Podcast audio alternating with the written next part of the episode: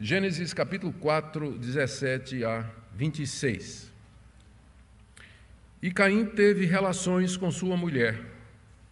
Ela ficou grávida e deu à luz Enoque. Caim edificou uma cidade e a chamou de Enoque, o nome de seu filho. A Enoque nasceu Irade, Irade gerou Meujael, Meujael gerou Metusael, e Metusael gerou Lameque. Lameque tomou para si duas esposas.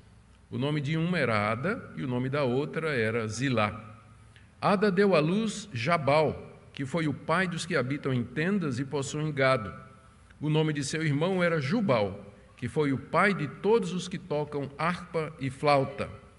Zilá, por sua vez, deu à luz Tubal-Caim, artífice de todo instrumento cortante de bronze e de ferro.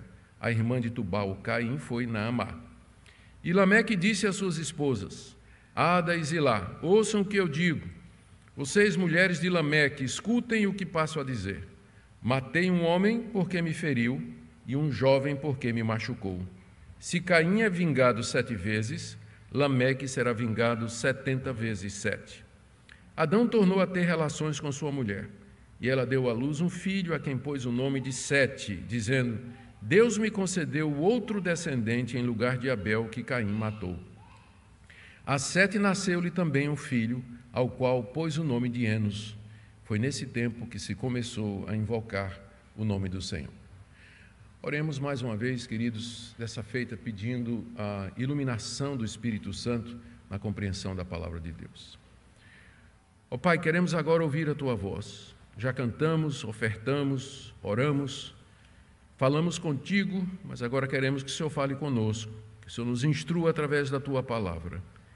Pedimos ao Pai que ela seja explicada e o significado dela aplicado pelo Espírito Santo a cada coração aqui presente. Tira dúvidas, esclarece dificuldades, anima corações, levanta o abatido, faz prosperar a tua palavra conforme o teu propósito e a necessidade de cada um que o Senhor tão bem conhece. É o que pedimos em nome de Jesus. Amém. Queridos, o capítulo 4 do livro de Gênesis encerra a primeira Gênese ou geração do livro, do livro de Gênesis, que se iniciou em capítulo 2, verso 4. Se vocês recordam, a primeira vez que aparece a palavra geração, está lá, capítulo 2, verso 4. Essas são as gerações dos céus e da terra no dia que o Senhor Deus criou. E essa primeira geração, o livro de Gênesis é estruturado em torno dessas gerações ou Gênesis. Essa primeira geração termina aqui no capítulo 4 e é a Gênesis dos céus, da terra, um relato de como tudo começou. Nós vimos como Deus, no princípio, criou tudo pela palavra do seu poder, criou o homem à sua imagem e semelhança e plantou um jardim para ele na região do Éden, lhe deu um mandato cultural de multiplicar-se e encher a terra e dominar sobre toda a criação, e lhe deu uma ajudadora para fazer isso, uma mulher que foi tirada da sua, da sua costela e Deus coloca o homem sob teste no jardim, num pacto com ele de vida e de morte. A obediência traria a vida, a desobediência traria a morte. E sob a tentação da serpente, que o texto sugere que era um querubim rebelde, o homem e sua mulher caem do estado de graça em que foram criados. E Deus os castiga, mas promete que da descendência da mulher viria alguém que esmagaria a cabeça da serpente. E Deus então faz separação entre as duas descendências. Ele separa a semente da mulher da serpente, da, da semente da serpente, e coloca uma inimizade perpétua entre as duas linhagens. E em seguida expulsa o primeiro casal lá do jardim do Éden para lavrar o campo de onde Adão havia sido tirado. Isso nós vimos dos capítulos 1 a 3. No capítulo 4, que nós começamos no domingo passado, Moisés relata o que aconteceu com os primeiros filhos de Adão e Eva já fora do jardim. Os irmãos Caim e Abel representam as linhagens espirituais que se bifurcaram no Éden. Caim representa a descendência espiritual da serpente e Abel a descendência da mulher, a descendência bendita, a linhagem santa. Nós vimos que depois de um tempo, Caim mata o seu irmão Abel por ódio e inveja, porque sua oferta e seu culto não foram aceitos por Deus. Suas obras eram más, ele ofereceu da maneira errada e pelos motivos errados. Deus então amaldiçoa Caim e o expulsa daquela região do Éden, para que ele seja errante e fugitivo na terra. E o texto nos diz que Caim fugiu para uma região chamada Nod, que quer dizer peregrinação. E aqui no restante do capítulo 4, Moisés nos relata o que é que aconteceu ali. Essa civilização que Caim deu início. Caim começa uma civilização, ele começa uma cultura.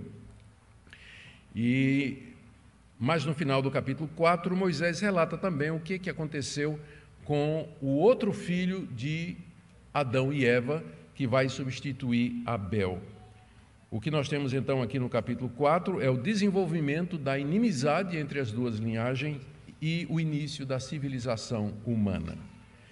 Então nós vamos ver as partes do capítulo e eu vou começar com o capítulo, o verso 17 a 24, onde nós temos aí a relação dos descendentes de Caim. O que é que aconteceu com Caim depois que ele matou seu irmão e foi para longe do Éden para morar numa terra chamada Nod. Nessa passagem, Moisés vai relatar os filhos que Caim teve até a sétima geração, um homem chamado Lameque, que se tornou importante por motivos não muito famosos ou muito bons. Lameque se parece com o seu ancestral Caim, seu tatara, estava fazendo as contas, não sei se acertei, seria o tataravô dele. E muito pior do que Caim, porque introduz a poligamia e ele começa a se vangloriar do assassinato que ele começou. A gente percebe que na descendência de Caim, o pecado já está em estágio avançado, o que vai conduzir a uma crise moral e espiritual que termina com o dilúvio do capítulo 6. Então, tudo agora está construindo o que vai acontecer no capítulo 6, que é o dilúvio, o juízo de Deus, porque as duas sementes se misturam. Deus separou semente da mulher, semente da serpente, inimigas. Mas o pecado tomou conta de tal maneira que depois as duas sementes se juntam.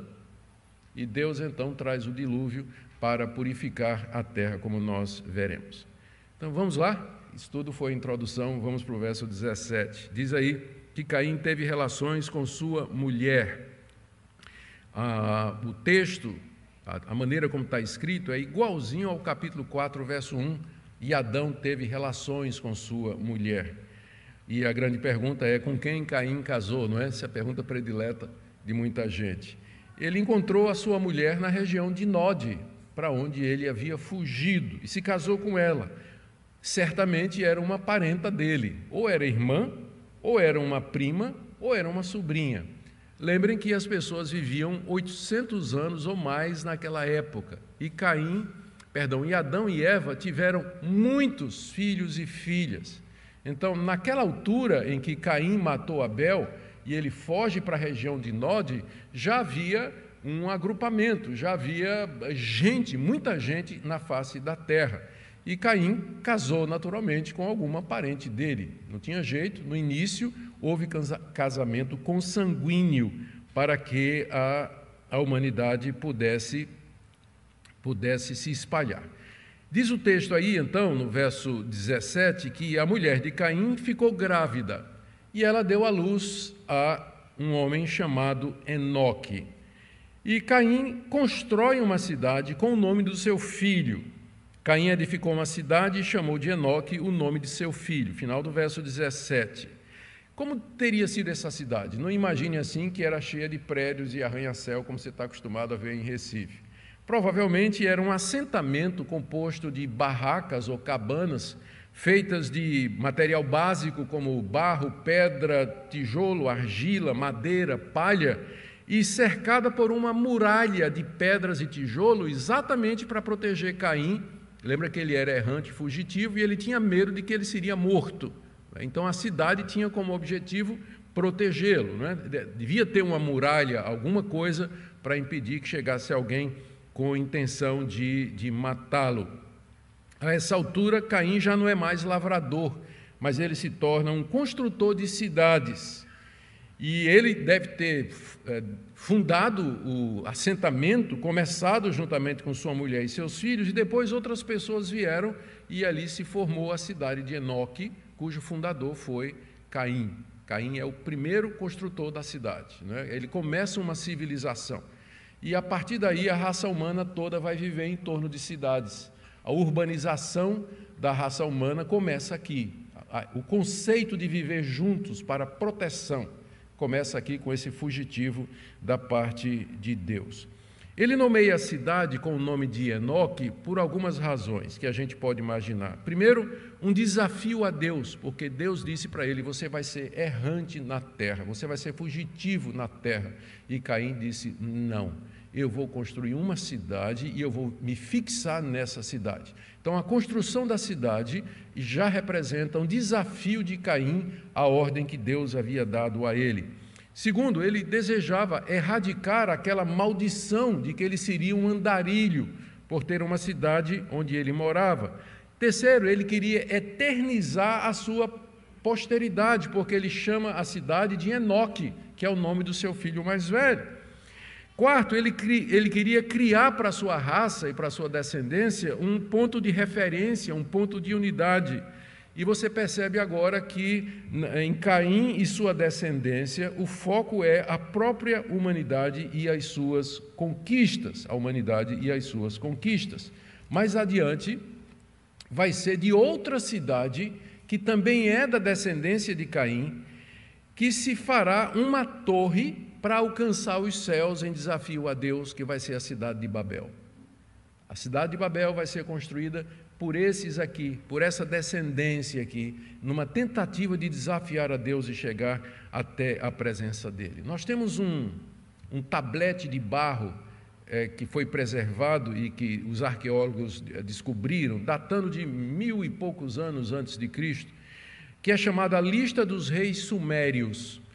E essa lista, que é muito antiga, esse documento é muito antigo, você pode procurar na internet, tem até foto dele é, é como se fosse um pedaço de vaso né, que foi preservado, escrito em, em uma linguagem muito antiga, diz que os grandes reis que dominaram a terra antes do grande dilúvio, isso aqui não é Bíblia, isso é a lista dos reis sumérios, né? diz que os grandes reis que dominaram a terra antes do grande dilúvio se dedicaram a construir cidades, confirmando o que o texto bíblico nos diz aqui, que Caim ele, ao fugir da presença de Deus, ele é o primeiro construtor de cidade, nomeia a cidade com o nome do seu filho, ele quer preservar a raça, quer preservar sua posteridade, ele desafia Deus, ele quer começar uma civilização agora conforme a sua vontade. O texto continua e no verso 18 Moisés diz que Enoque gerou Irade.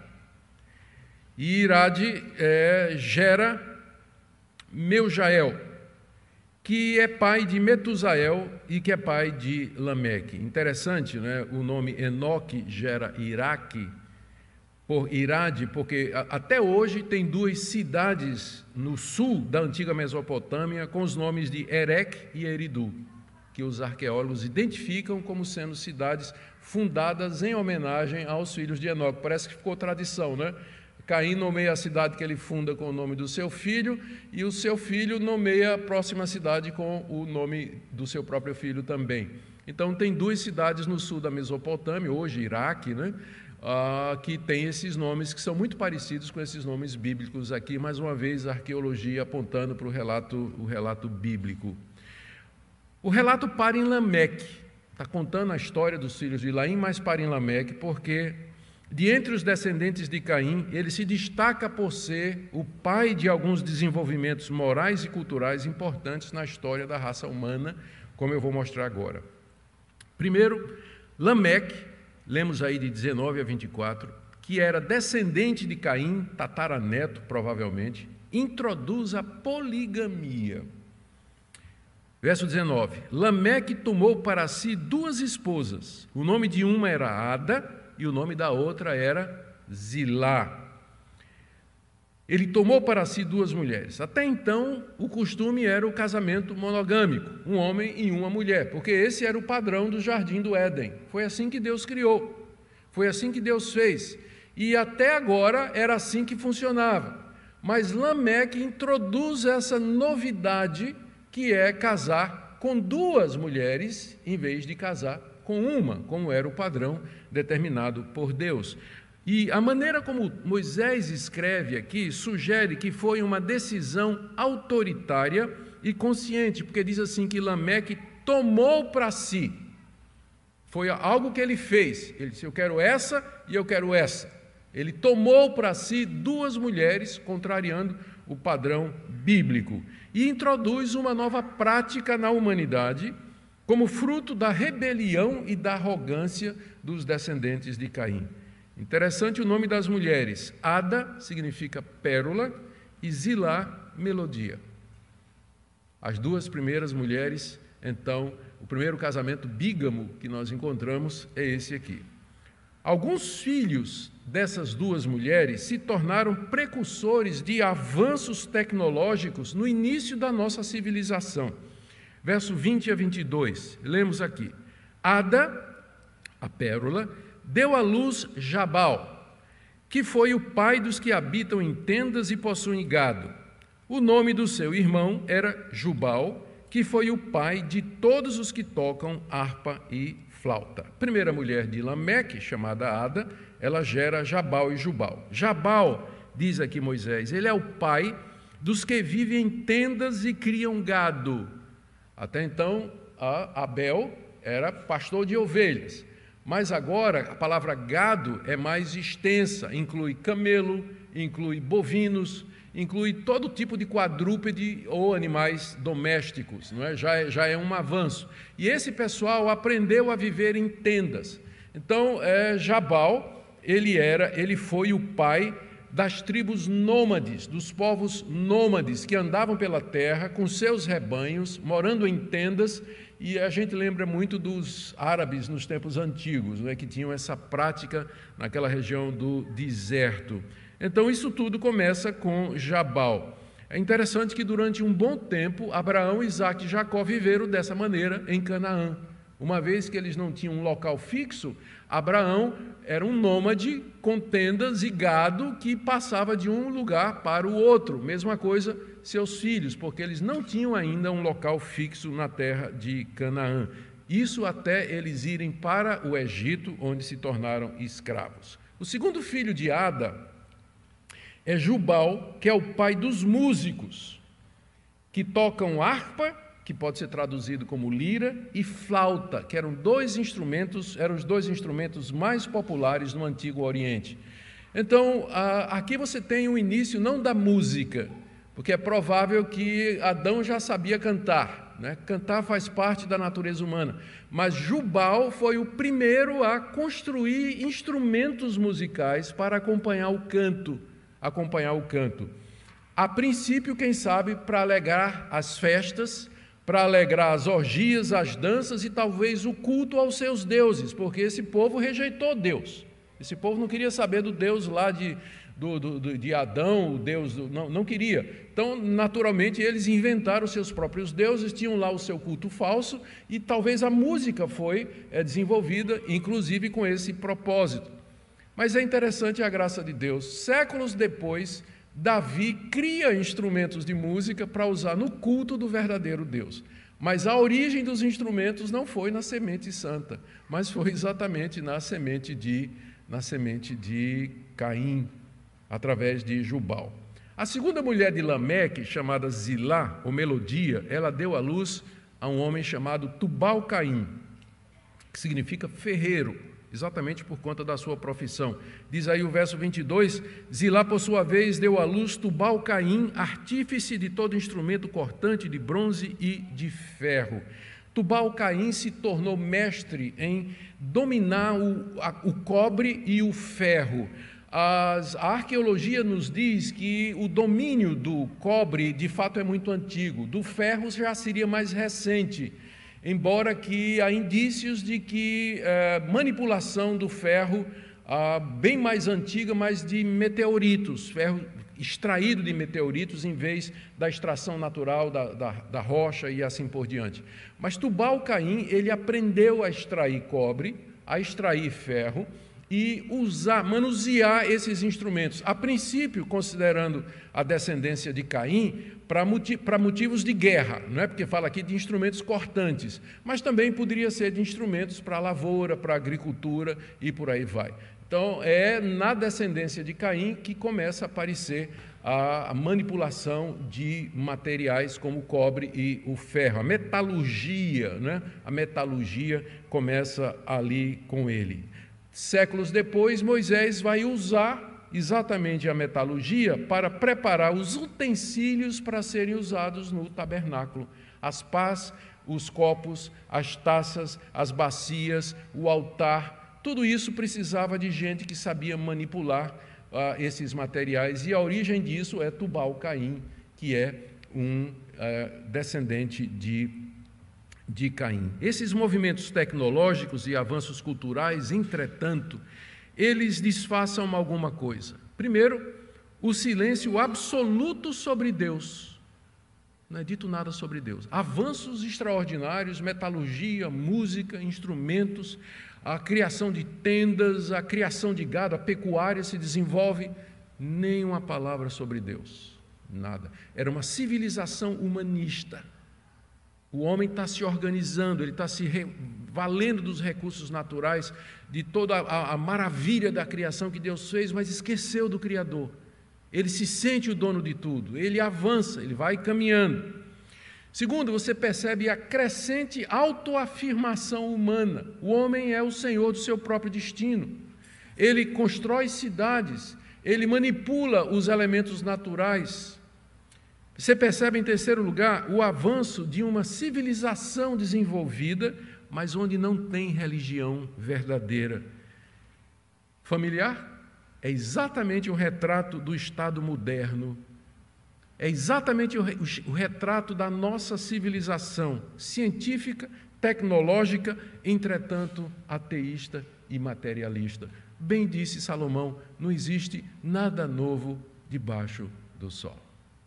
O que você tem aqui é um retrato do que seria a civilização humana. A partir daqui é isso. O homem descobrindo mais e mais do universo criado por Deus, dominando esse universo, ciência, usando o conhecimento para benefício próprio, tecnologia, mas absolutamente avesso a Deus. Não quer saber de Deus, é, se, se desconectou de Deus. Se desconectou de Deus.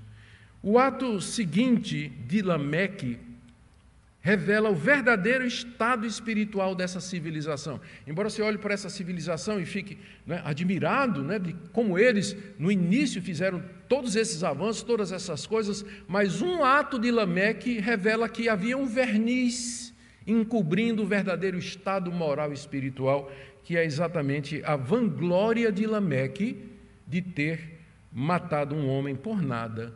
Lameque é exatamente o pai desses precursores da civilização. Veja o que diz o verso 23 a 24. Lameque disse às suas esposas: Asa, Ada e Zilá, ouçam o que eu digo. Vocês, mulheres de Lameque, escutem o que passo a dizer. Matei um homem porque me feriu e um jovem porque me machucou. Se Caim é vingado sete vezes, Lameque será vingado setenta vezes sete ele se dirige às suas mulheres como mulheres de Lameque, ou seja, elas já eram conhecidas na sociedade por serem as primeiras mulheres que se casaram e viviam com o mesmo homem. Vocês, mulheres de Lameque, elas já eram conhecidas por isso. E Lameque diz: preste atenção no que eu vou dizer, marque as minhas palavras. Isso faz parte do castigo da mulher, de estar submissa a um homem imoral, e um homem violento como Lameque. E Lameque diz isso para que elas transmitam aos seus filhos e netos isso que ficou conhecido como cântico da espada, porque o que vem em seguida é uma poesia. Tá? No hebraico, a forma é de uma poesia que ficou conhecida como cântico da espada. Aqui nessa poesia, Lameque se vangloria de ter matado um homem exatamente como Caim, seu tataravô. Eu não sei se é tataravô ou tatara tataravô. Depois eu preciso fazer as contas direitinho. Mas era o ancestral. O que é que ele diz aqui? Ele diz que, o que é que a gente sabe? Que Lameque havia matado um homem que esse homem era jovem, aqui você note que é um para, há um paralelismo, não, é? não são duas pessoas. Veja o verso 23. É, Matei um homem porque me feriu e um jovem porque me machucou. Isso aqui a gente tem que entender como funciona a poesia hebraica. A gente chama isso aqui de paralelismo. Na poesia hebraica, ah, você diz a mesma coisa duas vezes com outras palavras. Então, quando ele diz aqui, matei um homem porque me feriu e um jovem porque me machucou, ele está dizendo a mesma coisa duas vezes. Não, não são duas pessoas, um homem e depois um jovem. Né? E, aí, juntando os dois, você sabe que esse homem era jovem e que ele é, feriu e machucou Lameque e por isso Lameque então o matou. E ele o matou por pura vingança. Não se tratava de justiça retributiva, porque se o homem, se esse homem jovem, a gente não sabe o motivo, atacou Lameque e o feriu e o machucou, o certo, não é? Seria estão falando de ímpios, estão falando de justiça comum, seria ele ferir e machucar o jovem, mas ele a retribuição foi desproporcional. Ele mata esse jovem que o havia atacado e ferido. E o que é pior é que ele se vangloria disso. Ele escreve até um poema, compõe uma música, quem sabe, ao som dos instrumentos de, de Jubal, né, para celebrar o que ele tinha feito. Olha, eu, eu sou. Não mexa comigo. Eu sou brabo, eu sou violento, eu posso. O cara mexeu comigo, pisou no meu pé, eu matei ele. Eu matei ele. Ele se vangloria da sua violência, do seu ato arbitrário e do assassinato. É o segundo assassinato que a Bíblia menciona. E de ter matado um jovem, porque esse jovem o feriu e esse jovem o machucou. Mas aqui não, não, não, é tudo ainda. A impiedade e a depravação de Lameque ficam ainda mais claras. Primeiro, ele introduz a poligamia.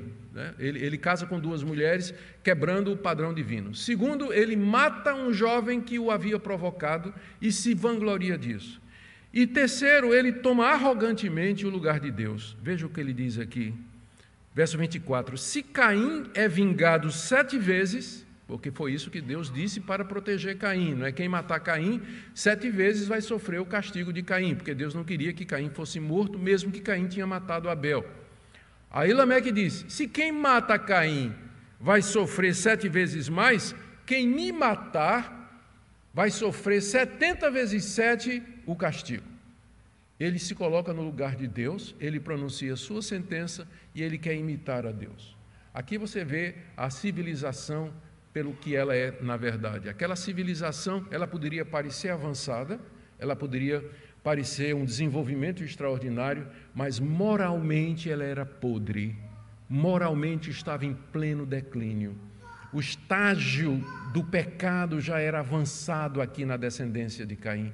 E, gente, isso é o retrato da nossa sociedade, a nossa sociedade ocidental cheia de avanços, de tecnologia, de descobertas, mas o homem continua violento, ele continua imoral, ele continua cheio de ódio, ele, ele não quer saber de Deus, ele quer afirmar a sua autonomia. É a mesma coisa hoje, não tem diferença absolutamente nenhuma. Mas pela graça de Deus, séculos depois, viria o descendente da mulher que ensinou para os seus discípulos que se alguém lhe pedir perdão e lhe machucar, você perdoa 70 vezes 7. De propósito, o Senhor Jesus cita as palavras de Lameque. Lameque fala de 70 vezes 7 a vingança. Jesus fala 70 vezes 7 o perdão. Mas isso é outra história. Vamos agora, terminando o capítulo 4, ver o que Moisés nos diz a respeito dos descendentes da mulher, a descendência santa os descendentes de Sete, está aí do verso 25 até o verso 26. Após relatar sete gerações, se você contar das sete gerações de Adão até Lameque, pelo lado da descendência da serpente de Caim, Moisés agora retoma lá no início e relata o nascimento do irmão mais novo de Caim Abel, por quem viria a linhagem santa. Diz aí o verso 25: Adão tornou a ter relações com sua mulher. ele tornou a ter relações com Eva, sua mulher. Provavelmente moravam ainda na região do Éden. Tudo isso que eu acabei de relatar para vocês com Lameque era em Nod, uma região longe, a gente não sabe onde é, mas mais embrenhada para as bandas da Mesopotâmia. E agora o relato volta lá para o início, onde tudo começou na região do Éden, não mais no paraíso. O paraíso estava fechado e escondido, mas naquela região do Éden, onde provavelmente a família de Adão ficou ali. Caim foi expulso de lá, mas a família ficou. Adão voltou a ter relações com Eva, sua mulher, provavelmente ainda naquela mesma região, apesar da tristeza de terem perdido dois filhos. Perderam Abel, que foi morto pelo irmão, e perderam Caim, porque foi expulso. Apesar da tristeza de ter perdido dois filhos, eles não desanimaram da promessa de Deus eles continuaram crendo que Deus haveria de mandar um descendente, que haveria de esmagar a cabeça da serpente, e que esse descendente não seria Caim, que estava vivo, mas longe de Deus, morando lá na região de Nod. Mas agora chega um outro filho. Eva deu à luz a um menino a quem chamou de Sete. A palavra sete em hebraico parece com o verbo conceder, como está escrito. Verso 25: Ela deu à luz um filho a quem pôs o nome de Sete, dizendo: Deus me concedeu, no hebraico, Sete e concedeu é o mesmo som, é a mesma raiz.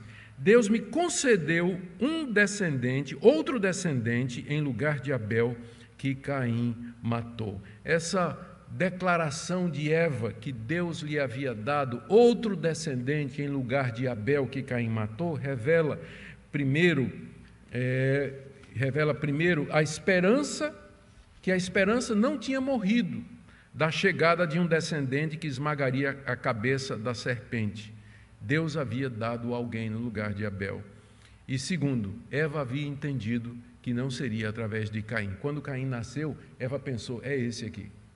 Deus me deu um varão, um ish no hebraico, né? me, me deu um varão, aquele que vai matar a serpente. E não aconteceu absolutamente nada disso. E sobrou Abel, que foi morto, mas agora chega, chega Sete. Sete gera um filho chamado Enos. Verso 26. Nasceu também a Sete um filho a quem pôs o nome de Enos. E Moisés faz essa declaração.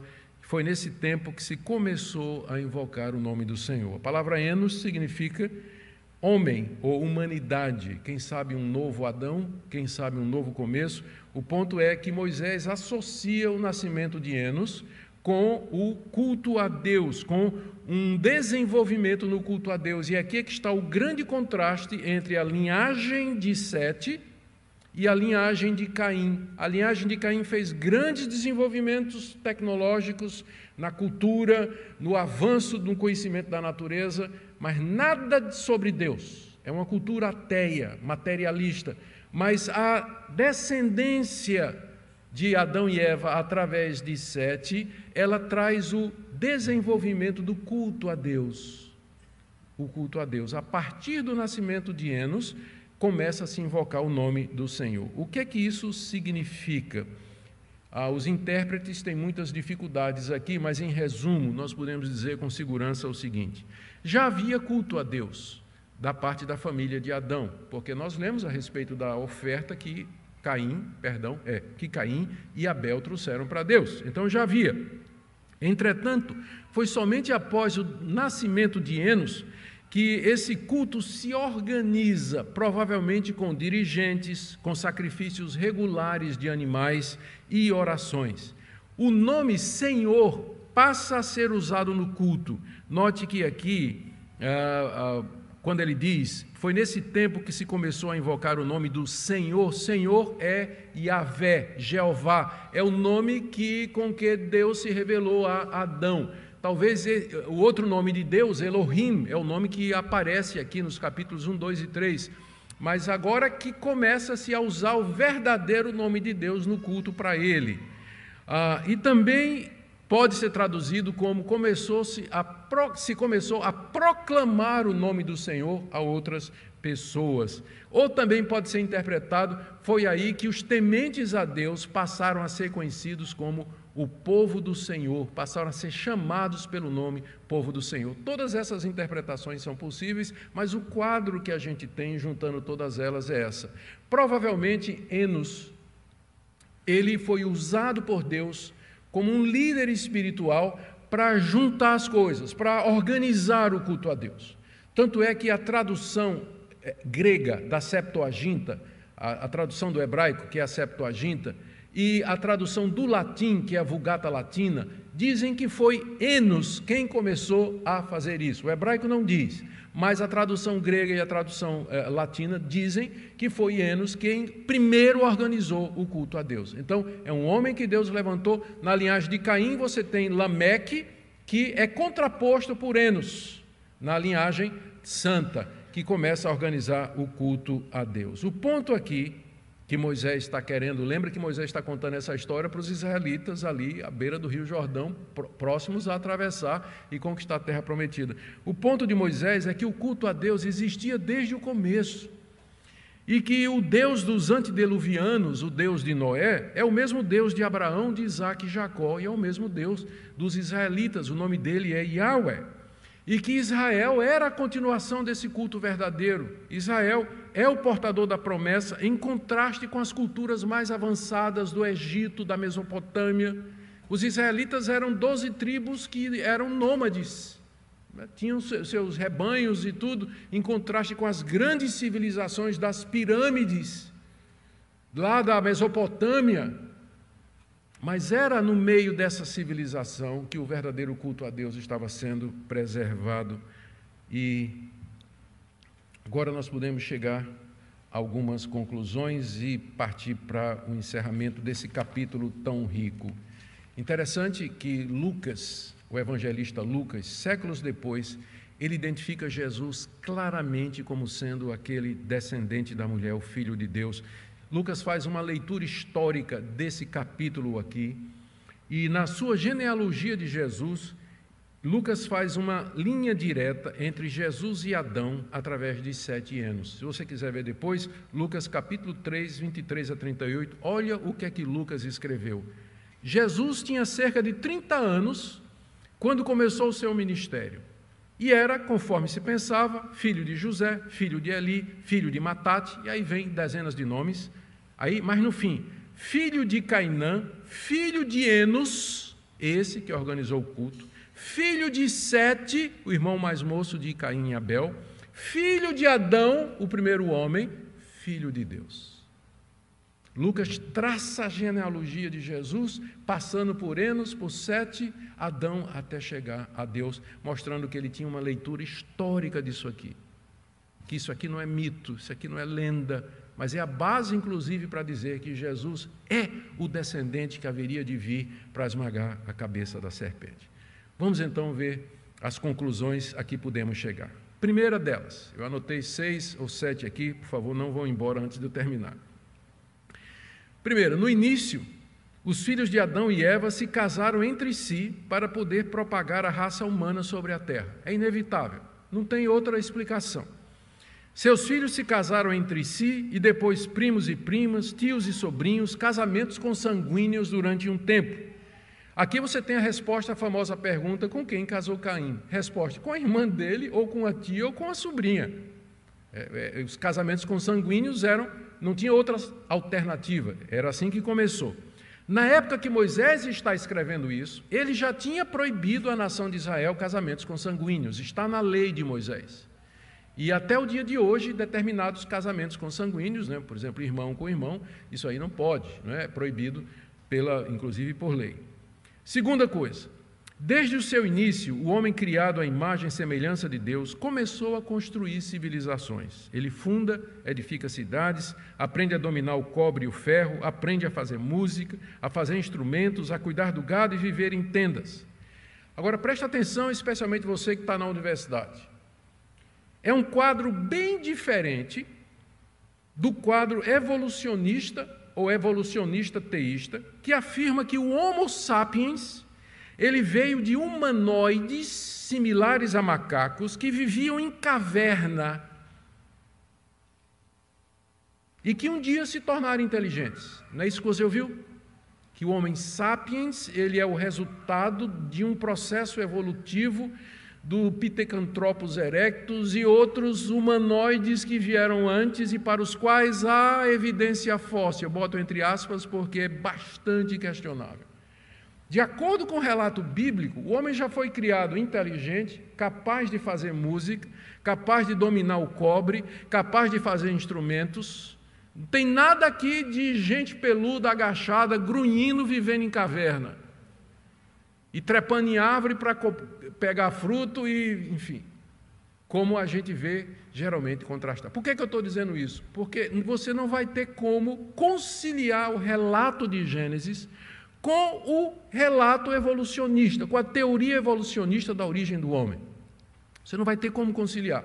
A não ser que você faça uma leitura alegórica, que isso tudo aqui é mito, que isso tudo aqui é lenda, que isso tudo aqui é invenção. Bem, aí nós temos um problema, porque todos os autores, vocês vejam que eu faço questão de citar autores do Novo Testamento que fazem uma leitura histórica e literal disso aqui.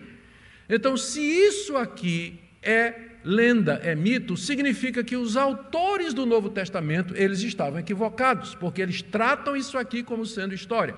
E se eles estavam equivocados nesse ponto, o que é que me garante que eles não estão equivocados também quando eles contam os milagres de Jesus, que Jesus ressuscitou dos mortos, que ele nasceu de uma virgem, é, é, é lenda do mesmo jeito.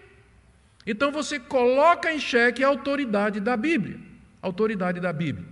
Eu não estou dizendo que a gente não deva aprender com a ciência, que a gente não deve aprender com a arqueologia e com os, os descobrimentos. Mas o que você precisa saber é que essa ciência ela muda de opinião que a arqueologia tem muitas pontas soltas, que há muitas perguntas para as quais eles não têm respostas, que cada nova geração de cientista, de arqueólogo, de biólogo, eles questionam achados anteriores, que a própria teoria de Charles Darwin já vai na segunda ou terceira edição no neodarwinismo, exatamente porque não consegue explicar a natureza da complexidade da informação que você encontra, por exemplo, no DNA e por aí vai.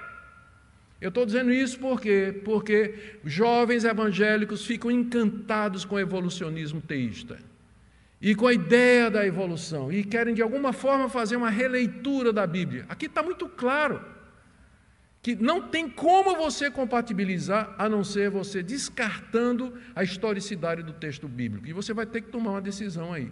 Porque você vai precisar, mas é, uma, é fé versus ciência. Não, é fé de qualquer jeito. Você precisa de fé para acreditar que a matéria se autogerou, que do nada veio alguma coisa. Você precisa de fé para isso. Precisa mais fé do que para acreditar que existe um Deus de que no começo fez todas as coisas.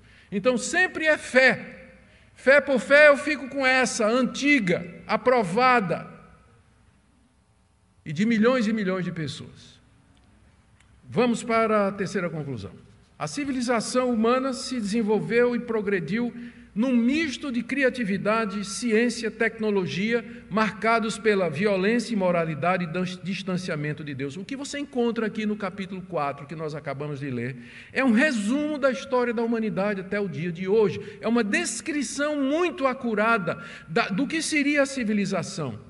Por um lado, progresso tecnológico em todas as áreas do conhecimento. Por outro, nunca deixou de haver guerra, adultério, imoralidade, violência, busca da autonomia humana e afastamento de Deus. E dentro dessa história, duas linhagens caminham em perpétua inimizade: os descendentes da mulher e os descendentes da serpente.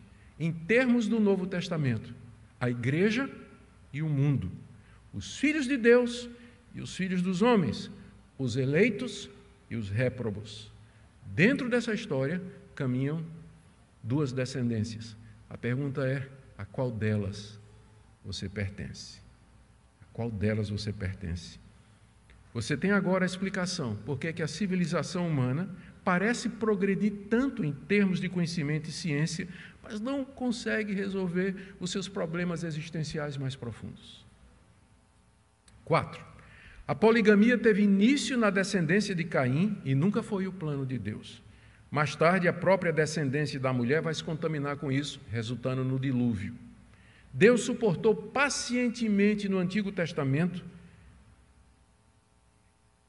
a poligamia, que era uma quebra do seu padrão, até chegar o momento de purificar o casamento, que foi com a vinda de Cristo. Quando Cristo veio ao mundo, ficou claro que ele só tem um povo. Cristo só tem uma noiva, ele nunca teve duas. O casamento é uma analogia da relação de Cristo com a igreja. Quando isso fica claro, fica claro o padrão de Deus lá no jardim: o casamento é monogâmico, é um homem e uma mulher. Pronto.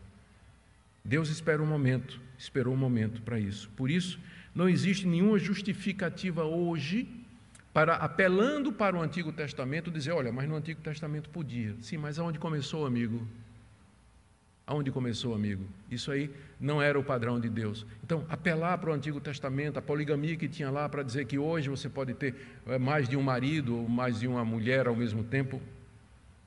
Quinto, apesar da rebeldia e rebelião contra Deus, isso é o que espanta esse texto, ele concedeu aos descendentes de Caim inteligência, criatividade, engenhosidade para desenvolver diversas áreas das atividades humanas. Note que a cultura nasce na descendência de Caim. Não é impressionante isso? os avanços científicos, tecnológicos nascem na descendência de Caim. O pecado nos afetou moralmente, mas não acabou com nossa capacidade de pensar, de refletir, descobrir, analisar e construir. Pessoas descrentes, elas são muito capazes, são muito inteligentes, elas têm habilidades. Boa parte das, dos, das grandes descobertas que nos trouxeram a, a, base da civilização ocidental, da moderna ciência e dos avanços médicos foi feito por gente que não teme a Deus, que nem crê em Deus, exatamente como a descendência de Caim. Porque Deus mesmo que ele castigou o homem, expulsando do paraíso da presença dele, Deus não tirou os seus dons e não tirou a imagem de Deus do homem. O homem continua criativo, ele continua capaz, ele continua inteligente, ele é capaz de fazer coisas bonitas, coisas gostosas, coisas lindas de se ver. Portanto, é legítimo usarmos coisas que foram inventadas por pessoas que não conhecem e não amam a Deus, ao contrário de algumas linhas que dizem assim: ah, vocês sabem que tem gente que foi ensinado nas suas igrejas que quando eles vão para o supermercado, fazem feira, quando chega com a compra dentro de casa, você tem que orar e quebrar maldição, porque ali tem produto que foi feito na, na fazenda de um cidadão que não teme a Deus, ali tem alguma coisa que foi produzida na casa de um satanista, então você tem que quebrar todas as maldições. É isso que a Bíblia nos ensina. A Bíblia nos ensina que toda coisa boa é de Deus, não importa quem fez. Toda verdade é de Deus, não importa na boca de quem esteja. Chama-se graça comum, misericórdia de Deus para com a humanidade. Pessoas que não são crentes, elas fazem coisas bonitas, belas e gostosas. Pode comer seu cheesecake sem culpa. Que com certeza foi alguém que não foi crente que inventou. Como sem culpa?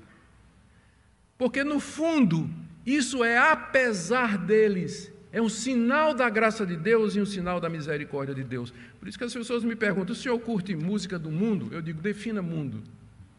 Porque tem, tem música gospel que é mais mundana do que determinadas músicas que são feitas aí por gente que não, não professa crer em Deus ou coisa semelhante. Tudo que promove o bem da humanidade é de Deus. Descrentes podem fazer coisas assim. Nós recebemos e damos graças a Deus, santificamos pela oração e vemos todas estas coisas como sendo a manifestação da mão do Criador. Então, para de boicotar certas coisas, não é? Não faz sentido isso, você está ignorando a graça comum, você está ignorando a mão de Deus e o poder de Deus em tudo isso. Sexto, chegando no final, pessoal, paciência. A corrupção dos filhos de Adão e Eva, por parte de Caim, avança com celeridade. Você vê que neles, na descendência de Caim, o pecado cedo se mostra em estágio bem avançado. O pecado de Lameque é mais odioso do que o pecado de seu pai Caim. O casamento é pervertido, a violência esperada. O que é que isso tudo diz? Que nós não devemos ter esperança na humanidade, de que a humanidade vai melhorar, de que a humanidade vai resolver os seus problemas, porque não vai. Não vai. Esse é o quadro que você tem aqui. A humanidade é corrompida, é corrupta. por mais que ela faça avanços numa área, mas ela continua decaída, em declínio, longe de Deus. A nossa esperança não pode estar na humanidade e nos homens para resolver os seus problemas de fome, de guerra, de política ou qualquer outra coisa. A nossa esperança está somente naquele que Deus disse em quem deveria estar a descendência da mulher que esmagaria a cabeça da serpente. A nossa esperança é somente no Senhor e Salvador Jesus Cristo, que já veio, que já esmagou a cabeça da serpente, que morreu, que ressuscitou dos mortos, está sentado à direita de Deus e virá um dia para restaurar o paraíso perdido e reintroduzir a humanidade renovada, a nova humanidade no novo céu e na nova terra onde habita a justiça. Essa é a nossa esperança e não nos homens. Por último, ao mesmo tempo em que a descendência de Caim parece mais numerosa e mais poderosa, a semente da mulher continua no mundo. O descendente já veio, como eu disse, Jesus Cristo, o próprio Deus, já esmagou a cabeça da serpente, morrendo na cruz, ressuscitando. Os crentes em Jesus Cristo, vocês e eu, nós somos a semente da mulher, a descendência santa, a igreja, o povo de Deus, e é agora conosco que a antiga serpente, Satanás, o querubim amaldiçoado, tem inimizade. E é contra você, e é contra mim, e é contra a igreja que ele agora se lança com todas as suas forças. A nossa luta vai continuar, mas a vitória já está segura, porque Cristo venceu. Vamos segui-lo. Te damos graças, Pai.